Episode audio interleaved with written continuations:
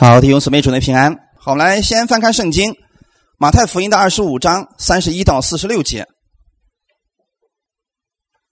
新约圣经马太福音第二十五章三十一节到四十六节。今天我们分享的题目叫“山羊和绵羊的审判”。马太福音的二十五章三十一节到四十六节，我们要一起来先读一下这段圣经。马太福音的二十五章三十一到。四十六节，一起来读。当人子在他荣耀里同着众天使降临的时候，要坐在他荣耀的宝座上，万民都要聚集在他面前。他要把他们分别出来，好像牧羊的分别绵羊、山羊一般，把绵羊安置在右边，山羊在左边。于是王要向那右边的说。你们这蒙我父赐福的，可来承受那创世以来为你们所预备的国。因为我饿了，你们给我吃；渴了，你们给我喝；我做客旅，你们留我住；我赤身露体，你们给我穿；我病了，你们看顾我；我在监里，你们来看我。一人就回答说：“主啊。”我们什么时候见你饿了，给你吃；渴了，给你喝；什么时候见你做客旅，留你住，或是赤身露体，给你穿；又什么时候见你病了，或是在监里来看你呢？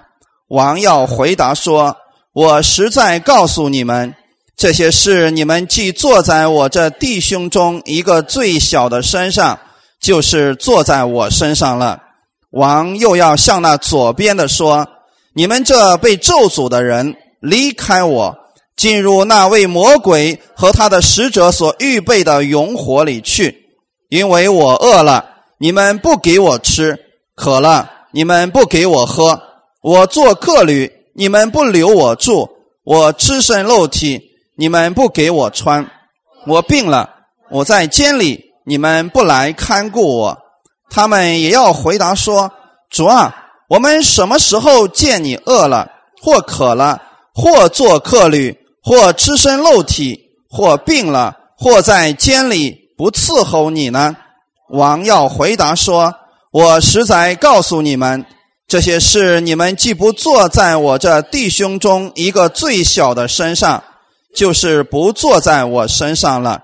这些人要往永行里去。”那些艺人要往永生里去，阿门。好，先来一起做一个祷告。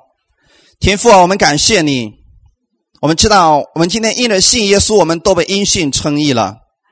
所以今天我们是被神称义的那一群人，我们是蒙福的那一群人。所以今天我们来到这里，我们不是为了守你的律法而来，我们是为了感谢你而来，我们更是为了领受你的供应而来。耶稣啊，将这个日子，将这个时间特别的眷顾，你在我们每一个人心里边来带领我们，让我们今天怀了一个渴慕的心来寻求你，主啊，我知道你必然会供应我们，感谢赞美主，祝福今天的这段时间，奉主耶稣的名祷告，阿门，哈利路亚。今天的这个本文呢，非常的重要，重要到什么程度呢？很多人将这段经文解释的。让人很惧怕，就是如果你没有好的行为的话，你估计很难进天国呀。很多人是这么来解释的。我们今天来看，我们的题目是山羊和绵羊的审判。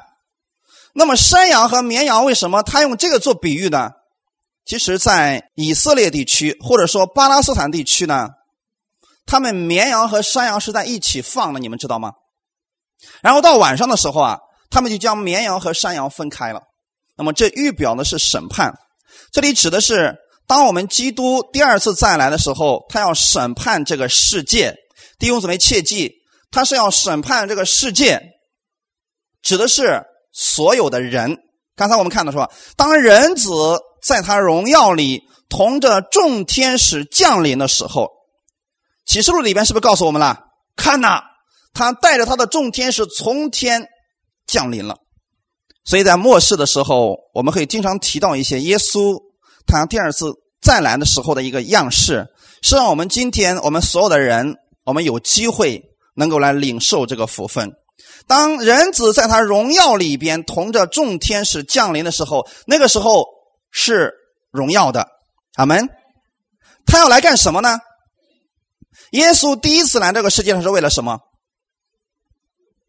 为了将我们的罪的问题解决，对吗？所以希伯来书里边告诉我们说，他第二次来的时候与罪无关，乃是为了拯救我们，拯救我们的什么呢？拯救我们的身体。阿门。第一次来的时候是解决我们灵的问题，有没有解决完？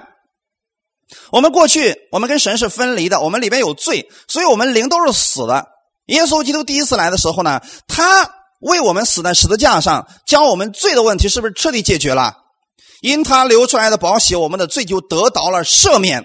阿门。这事情有没有完成？耶稣有没有把你所有的罪都赦免了？你确定吗？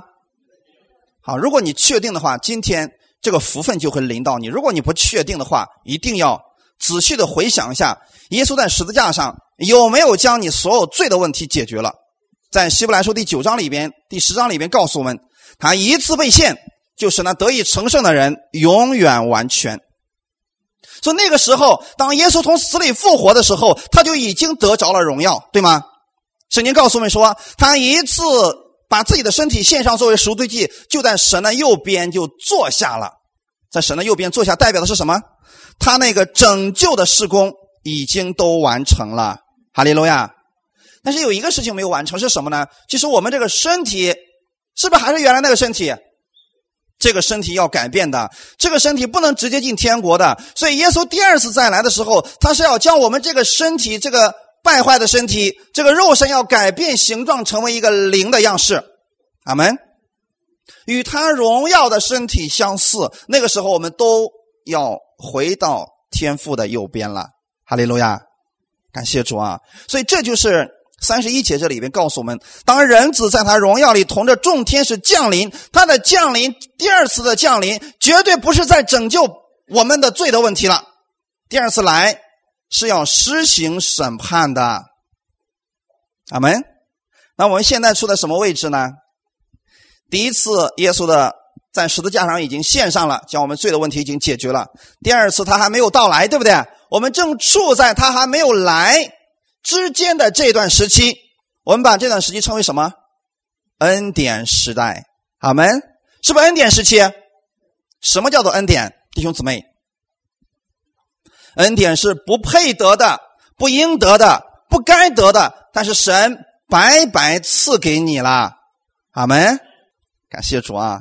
然后这里边提到说啊，他要坐在他荣耀的宝座上。好，弟兄姊妹，你们知道？上帝的宝座吗？我们今天，当我们有问题的时候，我们到哪个宝座面前？看一段经文，一起来读《希伯来书》第四章十六节。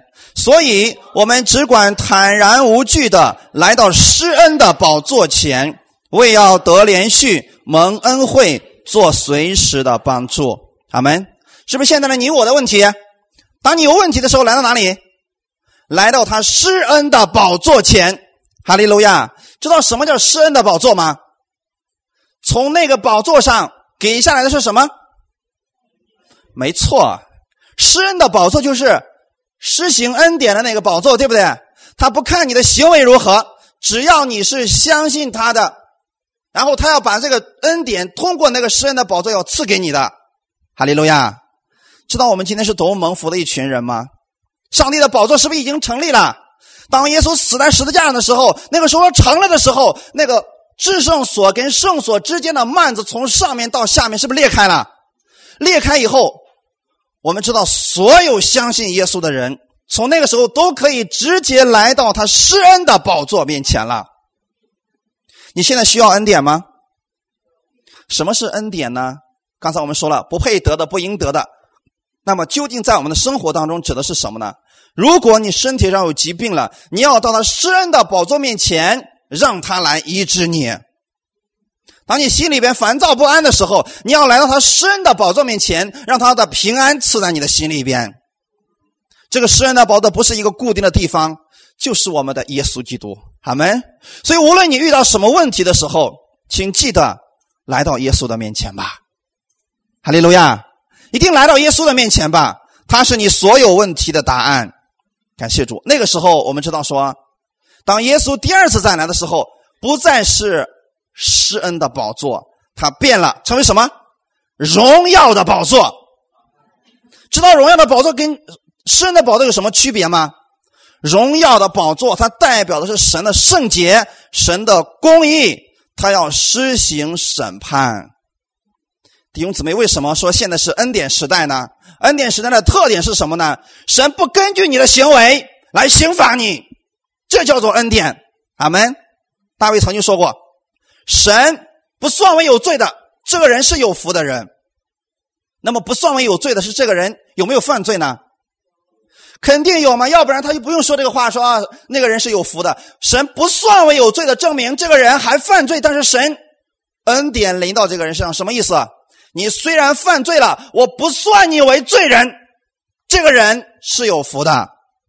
哈利路亚，是不是指的是我们相信耶稣基督的人？为什么神神今天不算你为罪人了呢？因为你罪的问题已经放在了耶稣的身上，他代替了你的罪，所以上帝的公义从来没有被打折过，只是说今天我们知道我们所有的罪被耶稣代替了，所以我们可以坦然无惧的来到这个施恩的宝座前。这个意思是，不要看你现在的处境、你的环境、你的信心有多大，你只管来到他施恩的宝座面前吧。哈利路亚，他愿意成为你随时的帮助啊！所以在耶稣基督第二次没来之前的这段时间，是恩典的时代，是恩典大门大开的时候。所以我们需要广传福音，告诉世人：现在你若愿意来到耶稣的面前，相信他吧，神要将他白白的永生赐给你了。就在这个时刻当中，这是一个大好的消息，告诉。世上的人，今天神不算你为有罪了，因为你只要接受耶稣，上帝不再纪念你的罪愆和你的过犯了。那么这个有没有时间限制呢？有，到耶稣第二次来了以后，他施行审判的时候，这个事情就结束了。阿门。在圣经当中，耶稣也曾经告诉我们说：“嗯，那个末后的那个时代啊，就像罗德的日子，也像。”挪亚的日子，挪亚的日子有什么特点呢？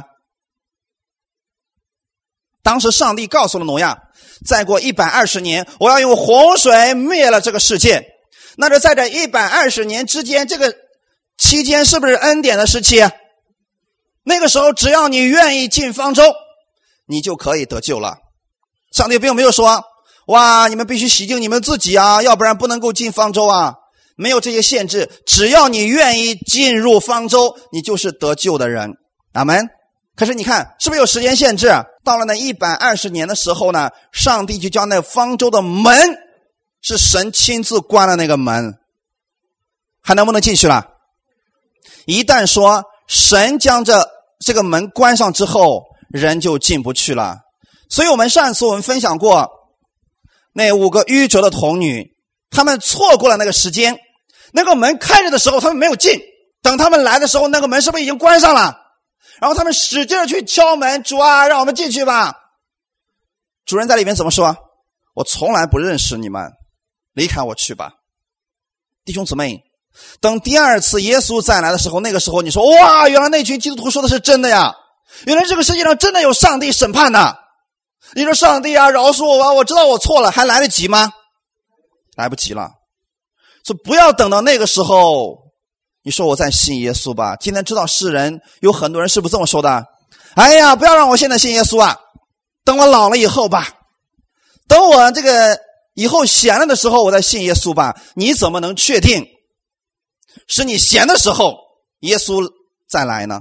你怎么知道等你退休了以后耶稣才来呢？如果耶稣明天到了，你该怎么办？你就成为那个在啊，主啊，让我进去吧。那个谁谁都叫我去过教会了，管不管用？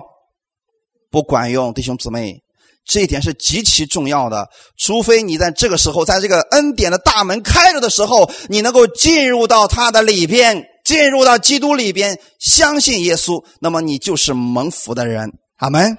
现在正是神施恩的时候，是神白白所赐下他恩典的时候。如果你错过了，以后真的后悔就没有机会了。在巴勒斯坦地区呢，白天啊，他们把绵羊和山羊在一起放牧；到了晚上的时候呢，就把这个绵羊和山羊分开了。因为这个山羊的御寒能力比较弱，它必须在保暖的地方过夜。还有一个特点啊，为什么这里边神要用山羊和绵羊做比喻呢？你们对山羊和绵羊了解吗？知道山羊的特点是什么吗？山羊有个特点啊，生性凶狠好斗。你会看啊，在绵羊里边蹦蹦跳跳，呃，顶顶这个抽抽那个的，一定是山羊，对不对？啊，中间，你们如果有放过羊，应该知道这个。那么绵羊的特点是什么呢？它生性非常的温良啊。你看那个在剪羊毛手下的那个绵羊啊，如果剪羊毛那个剪刀如果不小心剪到它那个肉了，血流出来的时候啊，这个绵羊只是动一动，然后它它不会起来咬这个牧人，你知道吗？如果是山羊可不了不得啊，它可能起来会顶你家伙不行啊。所以山羊和绵羊是不同的。上帝把我们比喻成什么？你觉得你是绵羊还是山羊？在教会里边，是所有的人都是绵羊吗？有没有山羊？有，弟兄姊妹，切记啊！有一种人凶狠的不得了，争强好斗，喜欢散布纷争，喜欢呃高举自己的那样的人，你要小心了，很有可能你就是山羊。绵羊的特点是什么呢？它温顺。他愿意顺服教会，愿意不会去制造、故意去制造一些纷争、一些问题啊。所以你看，在以巴勒斯坦地区呢，他们用这个来做个比喻，就是当耶稣说这个比喻的时候啊，实际上呢，他们都听得懂。他们经常会遇到这样的情况，到晚上的时候呢，牧人就会分开山羊与绵羊。那么这个时候呢，耶稣说了啊，等审判主第二次来的时候啊，他要将他们。分别出来，弟兄姊妹切记，在这里边说了三十二节，万民都要聚集在他面前，他要把他们分别出来，好像牧羊的分别绵羊、山羊一般。看见了没有，弟兄姊妹？刚才我们我举的例子是真实的例子，是在晚上的时候呢，牧羊人要将这个分开。弟兄姊妹，谁是我们的牧羊人？耶稣对不对？耶稣是我们的牧羊人，那么将来分开的是谁？也是耶稣对不对？他是审判主，所以不要总是觉得说啊，耶稣就像一个绵羊一样啊！你看别人打他，他也不还手啊；骂他，他也不还口，他就像柔弱的像羔羊一般。没错，是这样的。但是你别忘记了，这样一个柔弱像羔羊的这位主，他拥有审判的能力。我们虽然。像山羊张牙舞爪的，你没有审判的能力，不是羊审判羊，是审判主来审判羊的。阿门。那个时候，不管你是否愿意，你都要在神的面前来接受审判了。今天你可以逃避神，说：“哦，我不去聚会，我不要信耶稣，我星期天我有很多事要忙，我不去聚会。”你可以有这个选择，但是弟兄姊妹记得，一个真正属于这个牧羊的人。你终究要被牧羊人分开的，不管你是否愿意，阿门。所以这里面提到万民都要聚集在他面前。等耶稣基督审判世人的时候，他们不愿意来，能逃过吗？圣经上告诉我们说啊，说主啊，我到哪儿去逃避你的灵呢？我就是跑到天上，你在那里；我跑到地下，你在那里；我就是钻到地底下，没想到你还在那里。所以那个时候你能逃到哪里去呢？圣经上告诉我们说啊，真正的那个终极审判来临的时候啊，所有的一切都要显明在神面前，对不对？那个被海淹死的、被石头砸死的、各种各样的死人都要在神的面前接受审判的。当然，今天这个不一定指的是那样的审判，那个是终极审判。这个只是说，现在万民都要聚集在他面前，这个可能指的是千禧年国度之前的那个审判。因为这里面说的并不是很详细，所以我们就说了啊，一共啊有两次的审判，一个是今天对我们的审判，信的和不信的，还有一个是艺人的审判。对艺人的审判是什么？奖赏，对不对？那个时候呢，好了，根据你在世上所做的，为主所做的，实际上给你奖赏的。所以说，这一次的这个呢，我们就看上帝是如何来审判的。万民指的是列国的百姓。当主耶稣再来的时候，他要把所有的人都召集到他的面前，在他荣耀的宝座面前接受他的他的审判。所以这个比喻的意思很清楚，也就是说，当主耶稣再来的时候，无论你是信的，你还是不信的，你都要来接受神的审判。阿门。巴勒斯坦人放羊的过程当中啊。嗯，切记，所有的牧羊人放羊都是有山羊有绵羊。其实，当这一堆羊在一起的时候啊，你很难一眼看出山羊和绵羊，因为都差不多。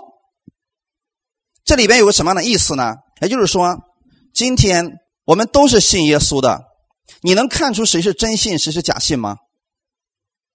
刚才我是问过你们了，我说你是山羊还是绵羊？你能不能看出你身边的人是山羊还是绵羊？能不能看出来？看不出来也不要去看，弟兄姊妹切记啊！我们也是一只羊，一定切记，这个不是我们分辨的事情，是神在分辨的事情。阿门。所以我们只知道说，我们今天有没有得救？我们今天有没有真正的相信耶稣？这就够了。很多人总是喜欢问我说：“人家说你告诉我那个人有没有得救？那个法利赛人有没有得救？”那个谁谁有没有得救？其实这跟你有关系吗？有没有关系？别人得救跟你有没有关系？没有关系。谁信谁得救，你只需要知道你有没有得救。阿门。前段时间有人问我说：“李老师，你告诉我，说我们那个牧师啊，他跟不同的女人都发生了乱七八糟的关系，那样的人他能得救吗？他要得救，我就不信了。那跟你有关系吗？”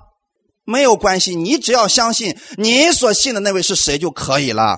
哈利路亚！不要去在乎别人是否都，你只需要知道你是不是真的相信耶稣，因为将来分别彻底分开的不是你，是我们的主耶稣。哈利路亚！那么这个有什么区别呢？我们看一下，为什么现在神不将这些人分别出来呢？我们来看一段经文，在马太福音的十三章二十四到三十节里边。耶稣有这么一个比喻啊，说天国好像撒好种在田里，及至人睡觉的时候啊，有仇敌来将稗子撒在麦子里就走了。到长苗吐穗的时候啊，稗子也显出来。田主的仆人来告诉他说：“主啊，你不是撒好种在田里吗？从哪里来的稗子呢？”主人说：“这是仇敌做的。”仆人说：“你要我们去薅出来吗？”主人说：“不必。”恐怕碾麦子，连麦子也拔出来，容这两样一起长，等着收割。到收割的时候，我要对收割的人说：先将麦子碾出来，捆成捆，留着烧；唯有麦子要收在仓里。阿门。这个意思是什么呢？今天来教会的，并不一定都是得救的。这个你们相信吗？不是所有的来教会的都是相信主的人。所以你不要看你身边的人，你只你来的目的是为了什么呢？寻找耶稣基督，阿门！千万不要说：“哎呀，主啊，教会里有那个人，我不去了，我不要信耶稣了。”这跟你有关系吗？如果你因为今天就像那个仆人说的，说主人呐，你看这里面竟然有了稗子，我们怎么把它挑出来呢？因为种子非常像，你根本就看不出来嘛。等都发苗长穗了，你看是不是都长在一起了？如果你把这个薅出来，是不是麦的也一块薅出来了？都受损失了。所以上帝怎么说的？这个主人怎么说的？容他们一起生长吧，弟兄姊妹，这个世界上确实有真先知和假先知，但这个世界上也确实有真信徒和假信徒，对吗？不要在乎别人信的如何，你只需要知道你是来寻找耶稣的，这就够了。阿门！不要看别人的教会里边散布纷争，你只要不做这个事情就可以了，因为拜的始终是拜子，神能够将它分别出来的。神会容这个是不是一起长，一起长，对不对？长到什么时候？到收割的时候。收割的时候是什么时候？没错，就是耶稣基督再来的时候，那就是收割的时候，对不对？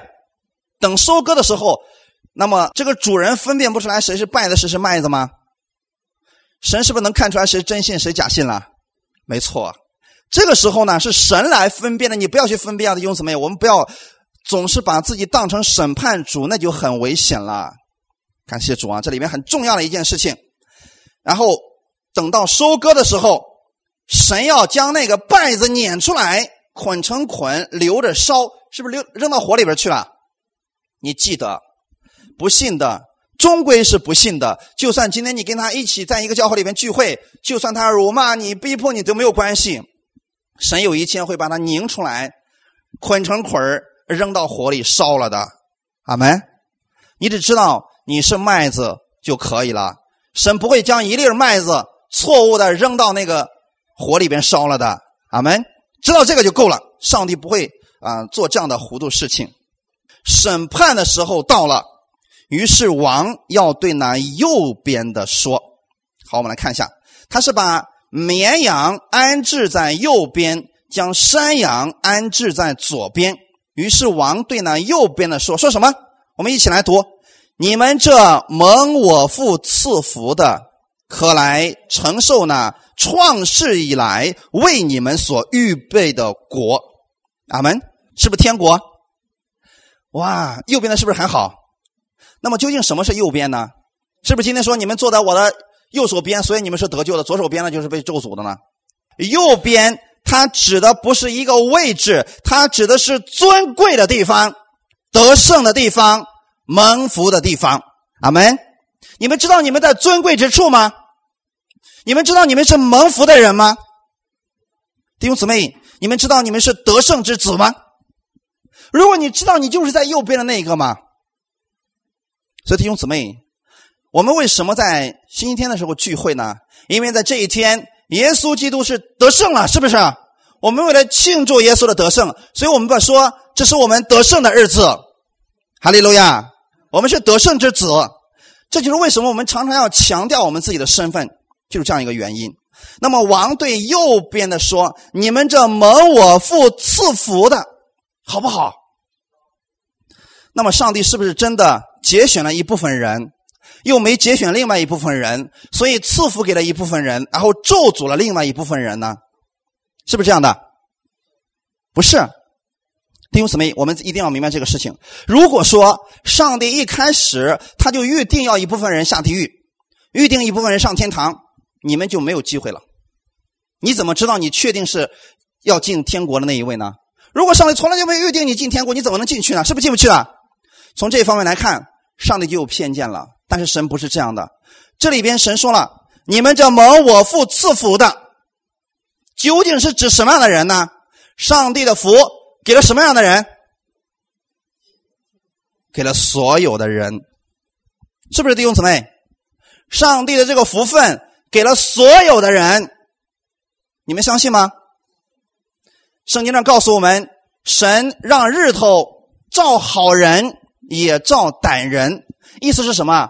他的祝福是给了所有的人，但是只有部分人回应了神的这个祝福，承认了这是上帝的祝福。另外一部分人呢，不相信，他们拒绝了啊。所以在创世之前，神为我们每一个人都预备了丰盛的祝福，只是并不是所有的人都愿意领受神的这个祝福的。阿门。为什么你们给别人传福音的时候说信耶稣吧？耶稣可好了。为什么有那么多人不信？他不愿意领受这个祝福，是不是很简单？所以在神那儿来看，上帝给每一个人都预备了丰盛的祝福，但不是每一个人都回应，都需要接受他这个祝福的。这样的话，就分开了两种人：一种人接受了神的这个祝福，另外一种人拒绝了神的祝福。两种人就分开了，所以这个人被称为是咒诅的人，是因为他拒绝了上帝的这个恩典。阿门。你看，上帝说：“你现在是罪人，但是不要紧，因为呢，我已经为你预备了赎罪祭，就是我的儿子，他已经为你在十字架上为你的罪死了。只要你过来，你愿意接受我儿子为你所做的这一切，你就称义了。”这个人说：“我不要。”我觉得我现在挺好的，我不要信耶稣。我觉得我过得很好。你看，上帝的祝福是不是为人预备好了？但是人却不一样，不要的情况下，那么他的罪怎么解决？就需要自己来承担了。阿门。弟兄姊妹，切记啊！如果耶稣不承担你的罪，你就要自己来承担的。不信的人是需要自己来承担自己罪的后果了。罪的后果是什么呢？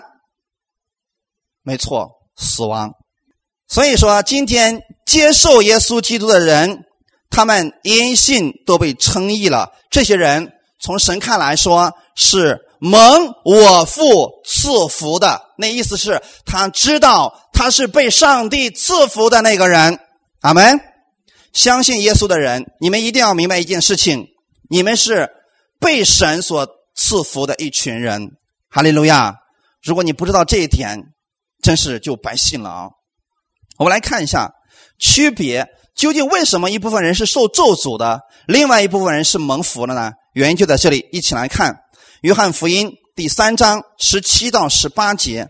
因为神差他的儿子降世，不是要定世人的罪。乃是要叫世人因他得救，信他的人不被定罪，不信的人罪已经定了，因为他不信神独生子的名。阿门。看到区别在哪里了吗？不相信，不接受，对不对？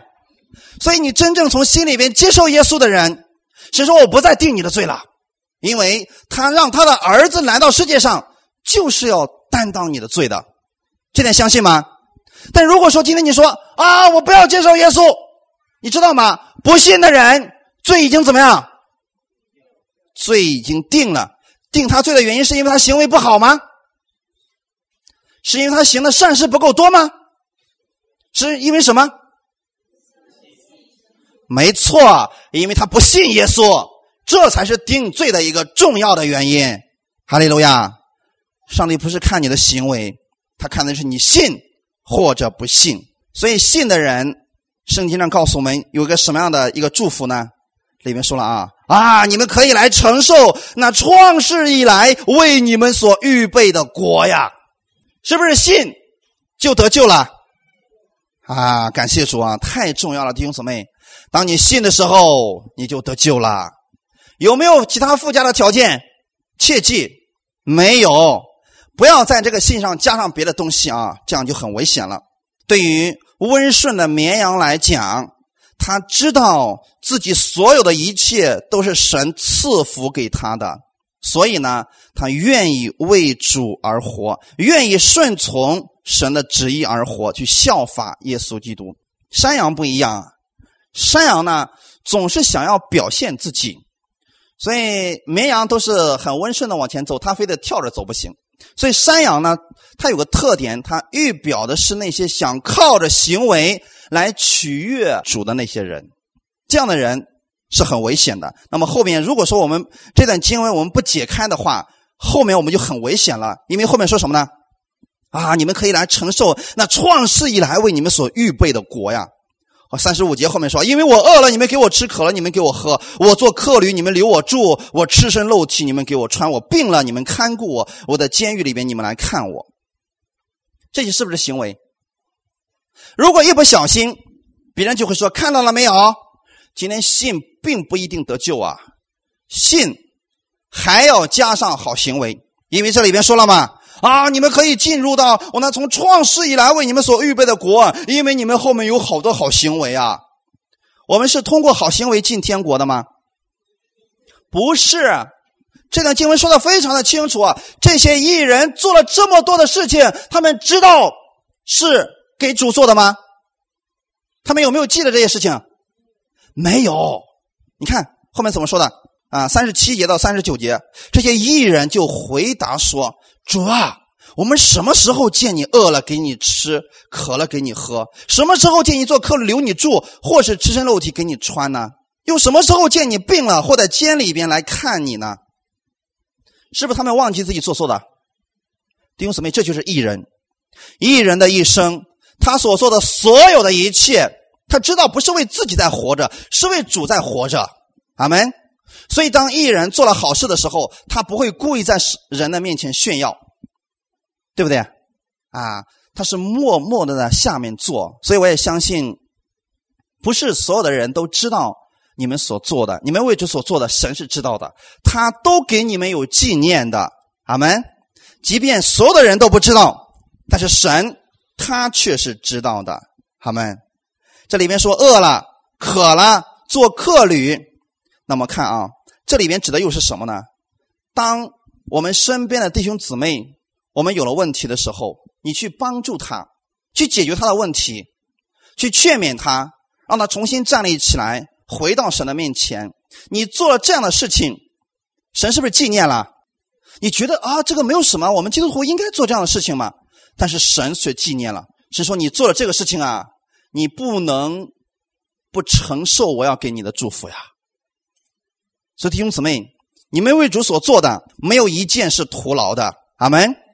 就算你给弟兄倒了一杯凉水，神也不会不纪念的。阿门。就算你打电话给某一个弟兄姊妹说啊啊，不要紧呐。这个事情会过去的，我们一起祷告吧。虽然你用简短的几句话，上帝会纪念你的，哈利路亚。所以我们看到，行为其实是果子。当你信的正确的时候，你就自然会有好的行为出现了。阿门。一个真正相信耶稣的人，他每一天都是为主在活，所以他觉得自己所做的所有的一切都是为主在做的。这样的话，他就不纪念。自己究竟做了什么，也不会因为自己所做的就去炫耀自己了。但是世人的特点是什么呢？他总是能够记住自己给别人做的好事，一定记得记得这个事情啊。世人的特点是什么呢？咱俩已经呃朋友十几年了，我总能记得我给你做了什么好事突然有一天呢，你得罪我的时候，这个人是不是很生气？说：“哎，我过去怎么对待你呢？你现在怎么这样对我呢？”他是不是有没有忘记他给这个人做的？所以这就是世人，世人的特点总是记住自己的好事情，但是呢，他把别人他记住了别人什么？哎，没错，你看有很多人到年老的时候，这个非常生气啊。他一想起年轻的时候那么多事，他就非常气得慌。为什么呢？他总是记得谁得罪了他，谁得罪了他。记得都是什么不好的事情？我们应该怎么样做？应该像艺人一样活着。阿门。那个意思是什么呢？忘掉别人对你的不好，你记住别人是怎么样对你好的吧。然后呢，忘记自己对别人做了什么好事，把这个忘掉吧。这样的话，人与人之间的相处就非常和睦了。如果我们用世人的方式去生活，总是会出现很多的问题。一个教会当中也是一样的。如果我们总是记得别人怎么样对不起我们，你一定会起纷争，一定会起很多的苦毒在你的心里边。但神不愿意我们这样做，神愿意我们像艺人一样活着。阿门。当你所有的一切，你做了好事给别人，你不纪念，你忘记了，神会记得。如果你记得，很糟糕了，神就忘记了。那个假冒伪善的法利赛人，他们站在那个街口那个祷告，主，你看我，嗯，我不像那个税吏，我一天祷告三次，我一个星期进食两次啊，我该给你交的十分之一我都交上了，你看我，请问上帝还记得他吗？神不记得他的行为了，但是那个税吏所做的，主啊，是的，我就是他所说的那个不配的罪人。上帝纪念了，他有一颗怎么样悔改的心，上帝纪念了，哈利路亚。所以这是完全不同的两种人，所以我们是艺人，要活出这艺人的样式来。阿门。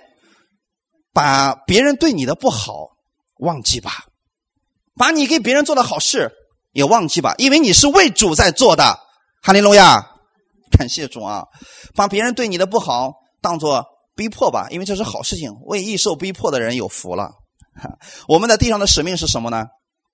刚才里边提到那么多的事情啊。当你成为艺人以后，我们每一个艺人，我们都是有使命而活着的。什么的使命呢？第一个就是什么？我饿了，你们给我吃；渴了，你们给我喝；我赤身露体，你们给我穿；我病了，你们来看我。这些意思是什么呢？今天我们所有的一切是神供应给我们的。现在同意吗？好的，那么今天我们理当尽我们的所能，去帮助我们身边的人，特别是帮助我们的弟兄姊妹。当你看到他有困难了，去帮助他。他确实到冬天的时候连衣服都没有穿了，给他买件衣服有什么样呢？你知道你做的这件事情，上帝会永远给你纪念的。哈利路亚。所以这些事情呢，你只是说我我帮助弟兄姊妹，但是上帝不会忘记你做完之后你要忘记了。这就是圣经上圣经上所说的，你左手所做的不要让你右手知道，就是你做完之后就把它忘了吧，不要总是挂在嘴上。我某年某月为你做了什么好事情，我某年某月在教会里做了什么事情，把这些事情都忘掉吧。你忘了的时候，神会永远记着的。哈利路亚啊！这些都是耶稣当年所做的事情。怜悯贫穷的人，探访受伤的人，接待远来的客人，然后呢，安慰那些受伤害的人，这些都是耶稣所做的。但这些都是果子，一定记得是一人所结出来的果子。虽然恶人有时候也会结出一些果子来，但是这个果子是有代价的。我们过会儿来分享。我们今天知道，人真正的爱。你说你爱神，一定是体现在你爱你的弟兄的身上，哈利路亚，是不是这样的？要不然你的爱怎么能够体现出来？你的爱在哪里呢？以前我问过弟兄姊妹，是爱神容易还是爱人容易？你们说爱神容易，因为确实是正确的。神看不见，我们说我们爱神，谁又敢说我们不爱神呢？可是真正的，当你爱人的时候，当你爱你身边的弟兄的时候，你就是在爱神了，哈利路亚。看那经文。啊，约翰一书第四章十九到二十一节，我们爱，因为神先爱我们。人若说我爱神，却恨他的弟兄，就是说谎话的；不爱他所看见的弟兄，就不能爱没有看见的神。爱神的也当爱弟兄，这是我们从神所受的命令。阿门。知道什么是命令吗？神告诉你去做吧。命令是一定要去执行的，要不然就成了废话了，对吗？你看军队里边有命令的时候，这个命令是不是要执行？要不然它就不叫命令了。去执行吧，怎么样执行呢？我们知道我们需要爱弟兄，怎么样爱呢？就是看见他有问题了，看见他有缺乏了，看见他跌倒了，或者看到他的不足的时候去安慰他，去补足他的问题，这就是我们爱了，爱神，阿门。爱神的具体的表现。具体的行动就是爱你的弟兄。人只有透过爱弟兄的行为表现，才能真正领悟到爱神的意义。所以，天国里边的赏赐是给那些不计较报偿而甘心服侍的人。你知道今天有多少人？他们并不是甘心在服侍，他们是为了名或者为了利在服侍的情况下，这样的服侍，上帝也是不看的。阿门。所以，教会里面有很多人。是在默默服侍的，请记得，就算没有任何人知道你在服侍神，你为弟兄姊妹所做的，任何人都不知道，神会纪念的。阿门。所以这里面说了啊，在第四十节，王要回答说：“我实在告诉你们，这些事你们既坐在我这弟兄当中一个最小的身上，就是坐在我身上了。”阿门。看到了没有，弟兄姊妹？你把你的爱。用来爱你身边的最小的弟兄，就是坐在耶稣身上了。哈利路亚！一定记得啊，你今天对你的弟兄做了什么事情呢？这是重要的。看左边的人究竟做了什么。然后王又向那左边的人说：“你们这被咒诅的人，为什么他们是被咒诅的呢？因为他们仅仅是山羊吗？所以他们被咒诅吗？为什么他们是被咒诅的？”我们都不愿意成为那个被咒诅的人，对不对？那么我们来看一下，什么样的人是被咒诅的人呢？看一段经文，《加拉太书》第三章第十节，我们一起来读：凡以行律法为本的，都是被咒诅的，因为经上记着，凡不常照律法书上所记一切之事去行的，就被咒诅。阿门。是不是这段经文解开了？我们不是靠着行为进天国，我们也不是因为我们的行为糟糕，我们被神咒诅。咒诅的原因是因为他想要靠律法，然后成为义人。有没有一个人靠着律法能够被称义的？所以你想靠你的表现想靠你的好行为被神称义，或者说想靠你的努力去进天国的话，你注定是被咒诅的人呐！我不希望我们中间有一个这样的人，想靠自己的表现、自己的努力、自己的好行为，然后说：“耶稣啊，我可以进天国了，因为我为你做了这么多的事情。”然后你看这些人，他们是想靠自己的行为来取悦神，他们并不是依靠着基督的恩典，是想靠自己的行为。这样的人不信靠神的儿子耶稣的救恩和恩典，与前面所提到的蒙福的人是完全不同的两种人。上帝为人所预备的原是福分，一定记得弟兄姊妹，神给我们所预备的是福分，不是咒诅。神的意念是赐平安的意念，不是降祸的意念。阿门！一定记得这个事情，弟兄姊妹。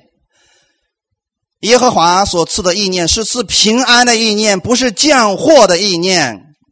那么，人为什么会招致咒诅和灾祸呢？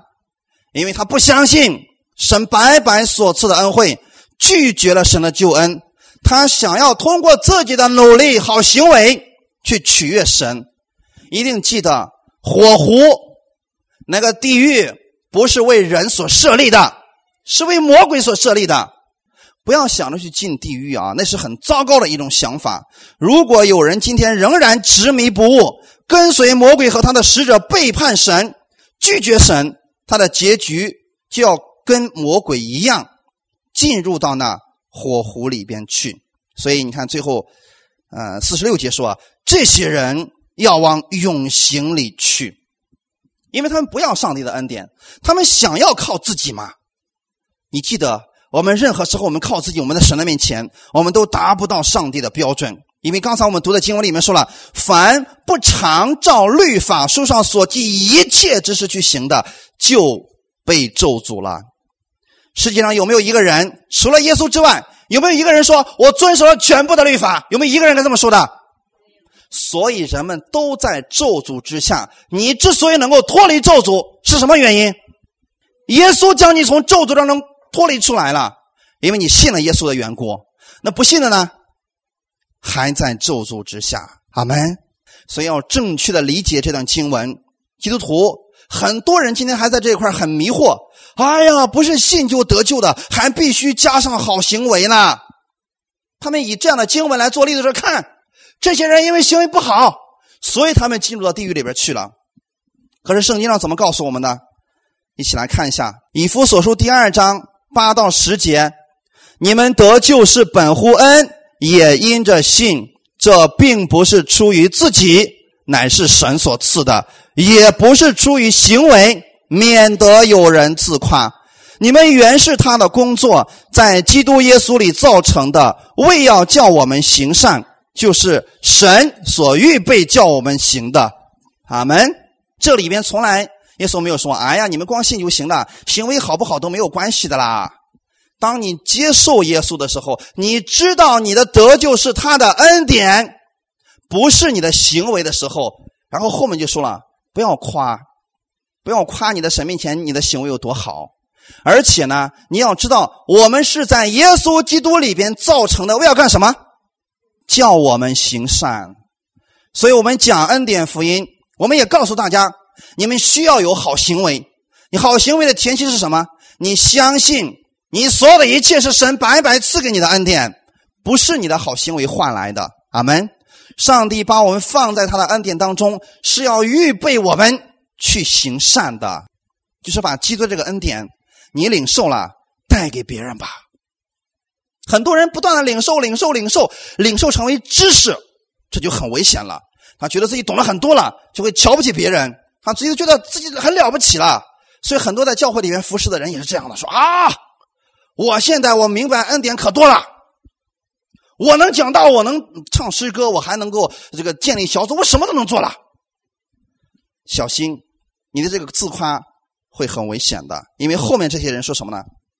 当王对这些人说：“你们这被咒诅的人，离开我吧，进入那位魔鬼和他的使者所预备的永火里去吧。”后面说：“因为我饿了，你们不给我吃；我渴了，你们不给我喝。”喝后面说了这么多的时候，你看啊，四十四节这些人是怎么回答的？在原文当中呢，表达的意思是什么呢？主啊，我们什么时候见你饿了没有给你吃？什么时候见你渴了没有给你喝呢？那就证明什么？他们有没有做这个事情？做了，一定是做了。他不是说了吗？当这个王说什么？我饿了，你们没有给我吃；我渴了，你们没有给我喝。这些人说了：“说主啊，什么时候你饿了，我没有给你吃？什么时候你渴了，我没有给你喝？”证明他也确实做了这样的事情。但是怎么样？王怎么说的？我实在告诉你们，这些事你们既不做在我这弟兄中一个最小的身上，就不做在我身上了。啊，那意思是。今天他的这些善事是为谁做的？为自己做的，理解了吗？他为自己做的。我举一个例子来讲，刚才你们还记得我跟你说的那个假冒伪善的法利赛人吗？哦，主，你看看我，我是多么的虔诚，我是多么的热爱你啊！我不像他，我一天祷告三次呢。他是向谁在祷告？他是在向自己祷告，你知道吗？圣经上说了，他自言自语，他不是给神在讲，他是给自己在讲。阿门。很多人在教会里边，但赞美也好，服侍也好，不要以为他的服侍，很多人都是为神在做的，是很多人是为自己在做，你知道吗？主啊，你看我歌唱的多好，是为神在做的吗？不是，所以这样的人，神说。你没有坐在我的身上啊，你只是坐在了你自己的身上而已。所以从这个角度，我们想想看，我们的教会当中的服饰，或者说我们的生活当中，我们有多少次我们是坐在神的面前的？很多时候我们是为自己在做的，而这样的神是不纪念的。所以切记弟兄姊妹，我们为主所做的，神都是会纪念你的。如果你是为你自己做的，神不纪念的。我举一个简单的例子来讲，也许通过一个故事，你们会了解更清楚这个事情。过去啊，有一个国王，他很爱他的子民，啊，广施仁政，广施恩典给他的百姓。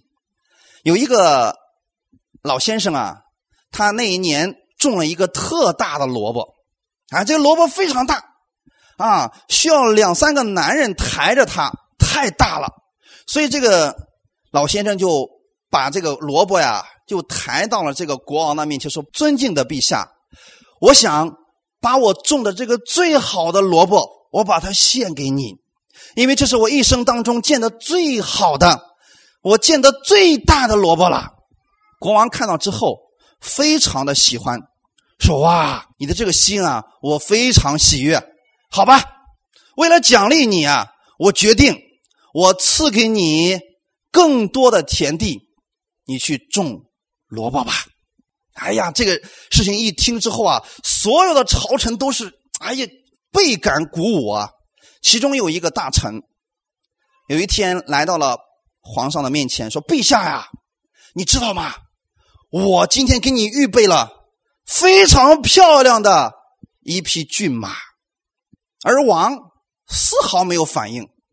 又过了几天之后，这个大臣说：“陛下呀。”难道你没有收到我给你那一匹骏马吗？为什么你对待我跟对待他不一样呢？知道这个王怎么说的吗？那位老先生，他把萝卜真的给了我，而你送的那匹那匹骏马是给你自己的。那么这个人他看到那个人他送了萝卜之后得了一个什么更多的田地的时候，他才送上了马的目的是什么？没错，他想得到更多的。是为了谁？为了自己。当那个老农他献上那个萝卜是给谁的？没错，真的是给王的。他没有想要回报。所以弟兄姊妹，如果我们在世上所做的，无论你公司里边、家庭里边，还是在教会里面的服饰，如果你是为神在做的，你不是为了让神来回报你，而恰恰神要回报你。如果你说我做了这个，我做了那个，我做了这个，神说我不记得你做过这个事情了呀。因为你不是坐在我身上，你是坐在你自己的身上了。所以这些人，他是想靠着自己的行为在神的面前表现、表现，然后来邀功。神说：“我不知道你做了什么，你们这些作恶的人，离开我吧！你要到那永刑里边去啊！”我们知道吗？我们的一生，我们其实每一个人都是在服侍。在你家庭当中，你的孩子、你的家人是你服侍的对象；在你的工作当中，你的老板、你的客户是你服侍的对象；在教会里边，你的弟兄姊妹是你服侍的对象；还有在世间的时候，你遇到那些人，你给他传福音的是你服侍的对象。